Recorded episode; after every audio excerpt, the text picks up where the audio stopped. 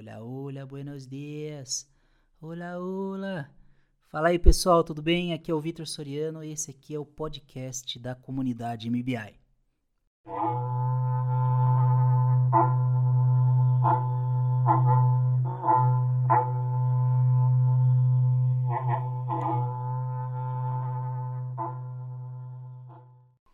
Antes de começar o episódio de hoje, trazendo a introdução e tudo mais, eu queria convidar vocês para três coisas. A primeira é o Instagram, para você participar do Instagram, postar as fotos, colocar o hashtag MBIers, comunidade MBIers, e participar, interagir com a gente desses momentos aqui de aula, mesmo tirando foto do, da experiência da aula, tirando foto do livro que está lendo e por que não a gente começar um movimento novo lá dentro, né? Lembrando que sempre tem TBT, tem as fotos da comunidade sendo compartilhadas e um monte de atualizações lá. Se quiser ficar mais ligado no que está acontecendo dentro da comunidade, ali é o canal.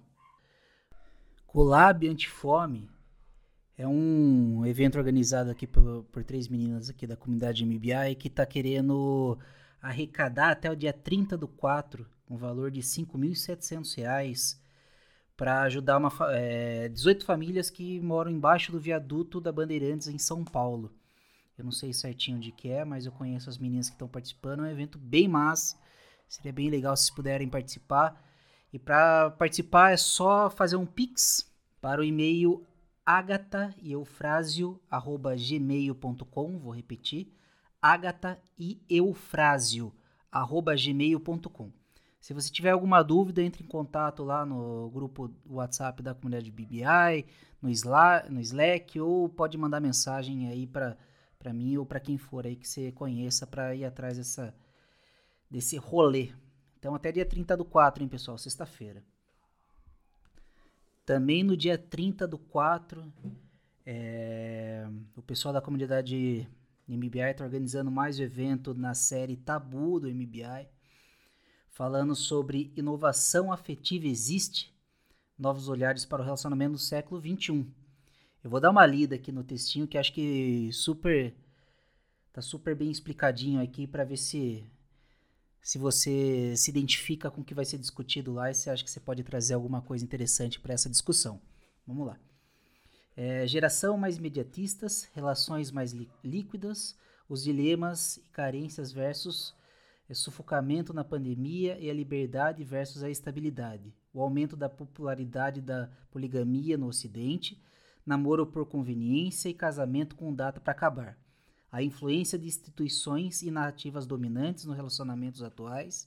E, por fim, a inovação aplicada nesse universo eu acho bem massa, eu acho que esse projeto é bem interessante e é super legal que em paralelo no, na minha turma de Sorocaba a gente está eu mais três amigos estamos organizando e para aula de startup innovation nós estamos criando um aplicativo para encontros escuras nesse tempo de pandemia. E ele também se comunica total com isso porque no primeiro a primeira ideia era fazer um Tinder mais pro fervo mesmo, acabou não dando certo e a gente acabou pivotando para essa ideia. É algo que parece que o campo está trazendo bastante a superfície aí, eu acho que vale muito a pena de dar uma olhada. Fechou?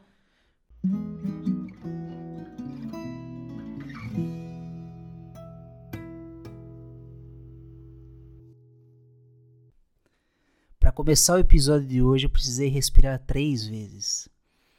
Não sei se todo mundo que está escutando já teve a experiência de ter a aula com a Verne e com a Lourdes, onde elas vão falar de mindfulness e outro monte de, de referências maravilhosas aí para a gente trabalhar dentro do self. Eu precisei dar uma calmada que a ansiedade estava lá no pico. Nossa, tentei gravar umas três vezes, mas parece que a minha voz atropelava e eu não conseguia terminar uma frase sem atropelar o que eu estava dizendo. Bom, eu queria aproveitar esse momento que eu apresentei para você esses três projetos que estão rolando em paralelo, tanto o TBT quanto o Tabu, o, o Tabu, o Colab, que são projetos maravilhosos que acontecem dentro da comunidade, assim também como o podcast e outras iniciativas que acontecem lá dentro. E é muito interessante a gente ter a oportunidade de ter um lugar para a gente fazer teste desses, desses, dessas experiências e a gente poder botar e jogar dentro de uma comunidade e ver o que, que acontece dentro dessa comunidade. Eu não sou nenhum startupeiro, não sou nenhum inovador, na verdade, eu sou parte do problema e não sou parte da solução, mas eu tô aqui para compartilhar o meu ponto de vista e gosto muito de pensar é, nesses projetos de transformações sendo materializados meio que num processo de alquimia, eu diria assim. Sabe aquele lance alquímico meio místico do da ideia que acaba da energia que acaba se transformando em matéria. E para mim eu vejo um projeto de inovação, uma startup por aí vai, muito como como um processo alquímico, né? por mais que ele seja pautado na, na ciência, no método científico, eu acho que ele tem, tem muito de, de mágico nele nessa na questão da materialização. Só coloquem bastante aspas materializado, porque eu tô ligado que normalmente projeto de inovação é digital, é aplicativo, é pará, pará, pará, pará. Mas eu gosto de pensar que inovação não está só atrelada a isso e meio que durante todo esse processo, durante toda essa jornada em contato com a inovação, cada vez mais eu tenho certeza que não necessariamente é isso. Não necessariamente são esses grandes unicórnios aparecendo e ganhando milhões, mas também são projetos menores, é, a 100 dólares startups, né? Igual tem um livro chamado Startups de 100 dólares e por aí vai. Eu acho que existe inovação para todo quanto é meio e de tudo quanto é tamanho.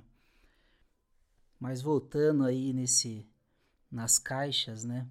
Que eu falei que não ia colocar em caixa, o self com startup, o corporate como exemplo, o que há de dentro, o que há de fora. Eu acho que é muito interessante que na verdade nenhuma anda sozinha, assim como eu disse no começo do que eu estava falando. E por que que eu acho isso? Para você lançar um projeto ou sair para criar algo para materializar algo, fica muito claro para a gente, a partir da literatura que a gente tem contato, a partir das aulas que nós temos contato, o quanto a gente pode tomar pedrada, o quanto a gente vai estar tá exposto e a gente vai estar tá nu ali na frente de todo mundo, com todas as nossas vulnerabilidades expostas. E eu penso em vulnerabilidade mesmo, porque você pega alguém tímido que vai estar tá tentando apresentar um projeto, ele vai estar tá com toda a sua vulnerabilidade exposta ali, pronto para tomar pedrada e sem contar o orgulho, sabe? Às vezes a gente tá com um projeto tão bem definido na cabeça, e uma das coisas que a gente já aprende já, já logo do começo que a gente não faz muito produto pra gente, a gente faz o produto focado no cliente, né? Isso muito o, o que é trazido lá naquele conteúdo da é, é, Four Steps for Epiphany lá. Então, acho que é muito interessante esse processo, que na verdade, para a gente transformar o exterior, a gente tem que mudar o interior e meio que vice-versa. É uma comunicação que acontece e ela não é só focada em um ou só focada no outro.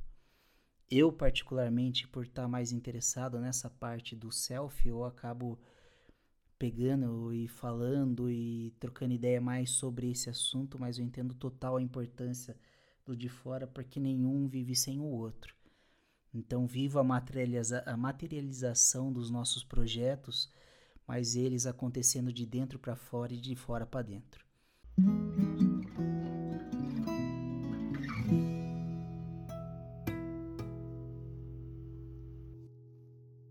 Eu não sou muito aquele cara que é fissurado em Oscar nem nada, mas é é sempre alguma coisa que eu acho super interessante de pelo menos acompanhar depois quem foram os ganhadores, ver se houve algum barraco, se teve alguma treta.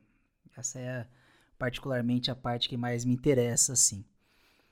E esse ano aqui, depois de, de acompanhar o pessoal lá no grupo do WhatsApp, lá do, dos pipoqueiros, falando sobre os filmes e tal, a galera mó discutindo maior papo cabeça sobre cinema tal. Felipe Seco, o Pedro falando pra caramba. Foi super legal. O Lucas também. E eu fiquei curioso para saber quais eram os filmes que no fim tinham ganhado, né? Principalmente o documentário que é o, o que eu particularmente mais gosto. E aí eu tive o prazer de ter o contato com o professor Polvo. Eu entrei no, num site qualquer ontem, eu digitei lá aqueles clickbait da vida assim, e achei lá quem que foi o ganhador de documentário e descobri, professor Polvo. É, acho que é Teacher Octopus, alguma coisa assim. E foi super interessante porque ontem à noite minha esposa chegou do trampo, fizemos uma janta, e coitado, tinha trabalhado 12 horas, ela foi descansar. Falei, quer saber, vou pegar isso aqui para dar uma, dar uma assistida. E foi, cara. Professor Polvo, ele é um filme é, documentário produzido por um cara que gravava é, Vida Selvagem e mostra a relação dele com um polvo. Ele é um filme que vai trazer algumas palavras aqui, se, se eu pudesse é, colocar o fio, é, algumas descrições aqui numa nuvem de palavras, eu vou colocar essas aqui, vejam o que vocês acham. Ele vai falar de burnout, ele vai falar de empatia, ele vai falar sobre ressignificação, ele vai falar jornada para dentro. E amor talvez também. Amor também. Fica essa dica, vale muito a pena assistir, é muito legal e é curtinho, se eu não me engano é uma hora e meia, uma hora e quarenta de filme. Vale muito a pena ver, sem contar que a fotografia é maravilhosa. Tá bom? Fica aí uma recomendação para vocês nessa terça-feira aí para para vocês curtirem terça, quarta, quinta-feira aí.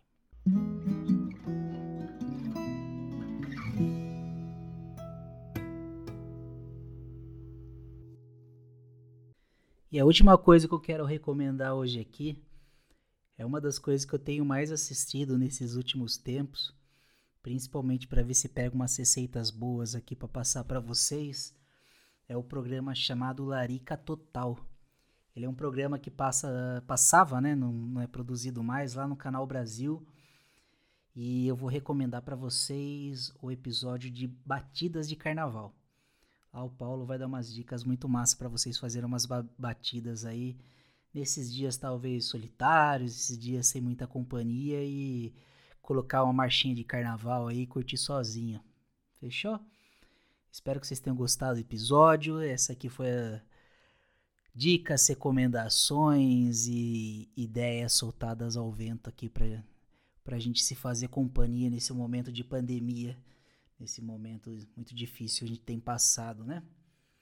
Então eu vou deixar aqui de novo o convite para quem quiser fazer parte desse movimento, quem quiser fazer parte, quem quiser criar, quem quiser materializar algo, pode ser pelo podcast, pode ser mandando foto no Instagram, pode ser criando um projeto novo e tentando emplacar e passando para a galera. Eu acho que aqui é um ambiente seguro, um ambiente para a gente testar mesmo, para a gente experimentar tá bom? Infelizmente não tô conseguindo fazer mais episódios diários assim, mas sempre quando eu conseguir, tá com o emocional tranquilo e, e livre um pouco do serviço, vou colocar um criar o um podcast aqui e vou passar para vocês, pra gente se fazer companhia. Beijo para todo mundo.